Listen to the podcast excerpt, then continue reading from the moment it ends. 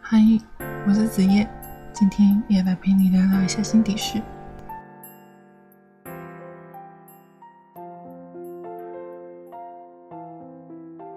最近发生了一则令人难过的新闻，就是山浦村马离世的消息。我想大家听到的时候一定非常的震撼，非常难受。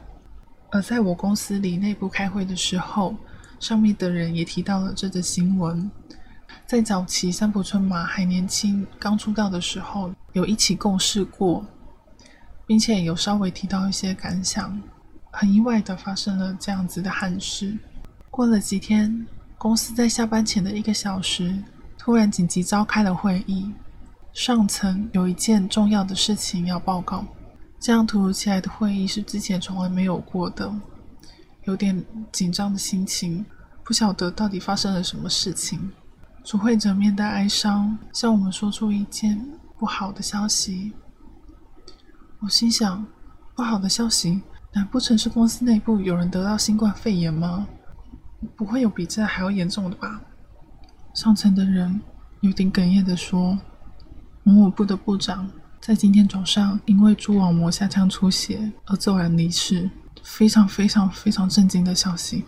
前因后果是，前一天突然在家里晕倒，送进医院抢救之后，还是无能为力。那个临时的视讯会议非常的短暂，说完这个消息之后，马上就关闭了。在那之后，我还是呆愣了很久，真的有点不敢置信，怎么会这么快就这样不见了？每周五都有固定的视讯会议。距离那位部长离开也只有一两天的时间，没有想到这么快速、这么轻易的，生命就这样消失了。我对那位部长的印象就是面试的时候那和善又风趣的样子，没有想到还没等上一起进办公室、一起工作，就听到这样子扼腕的消息。不仅仅是新冠肺炎，还有很多很多原因会带走我们。或是觉得自己也开始惆怅起来，被这样子的事情稍微影响到。心里想着这些听到的事情，想着想着，我就把那样子的心情构图涂鸦出来，说是为了抒发，也是为了表达。我觉得可以有办法用创作来完完整整的抒发自己心里面深沉的想法，其实有点不容易。如果看画画这一块的话，可以以那种低落的心情当做动力，当做一种能量，来转化为。创作的部分不单单只是一个作品，还有着治疗的成分。关于艺术治疗，以前参加过一个临床美术的课程。这临床美术是为了预防高老年龄的阿兹海默症而开发出的课程，用不一样的美材来达到抒发心情、激发动力、改善认知症相关的问题。我在参与那课程呢。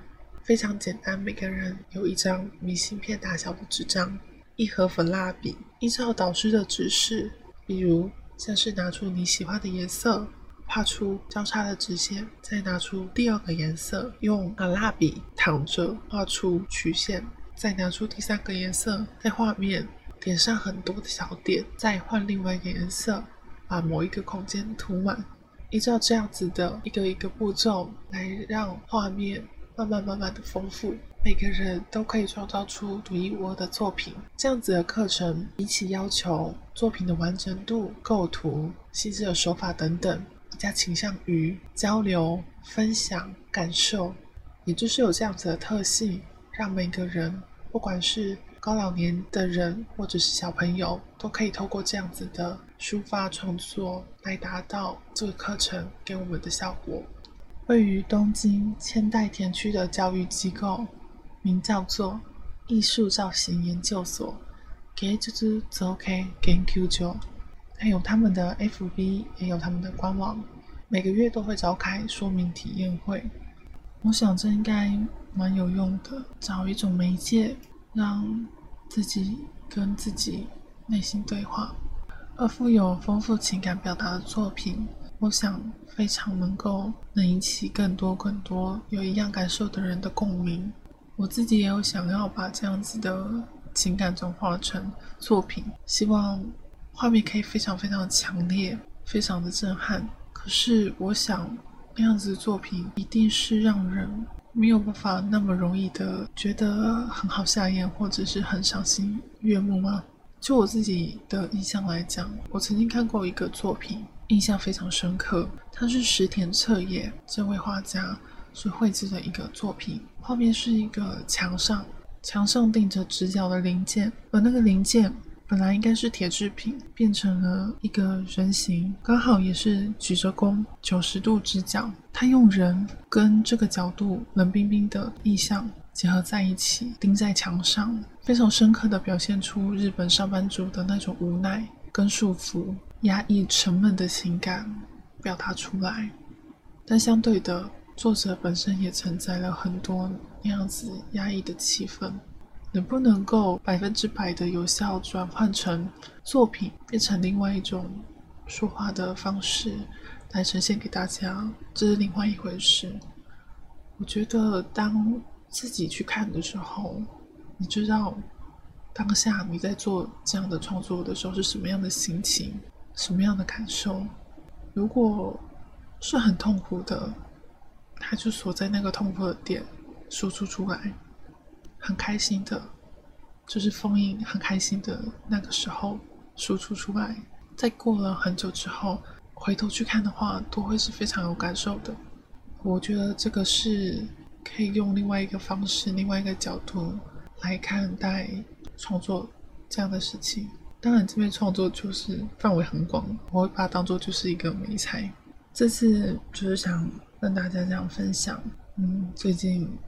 感受到的事情，也希望有这样子的转化，可以来改善跟调整自己的心情。在台湾的话，可能大家比较不会那么感受那么深，因为台湾的防疫是真的做的很 做的很好。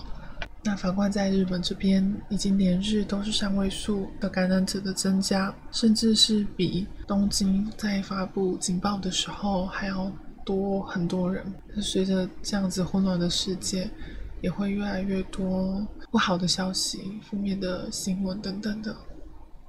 相信会有更多更多难受的时候。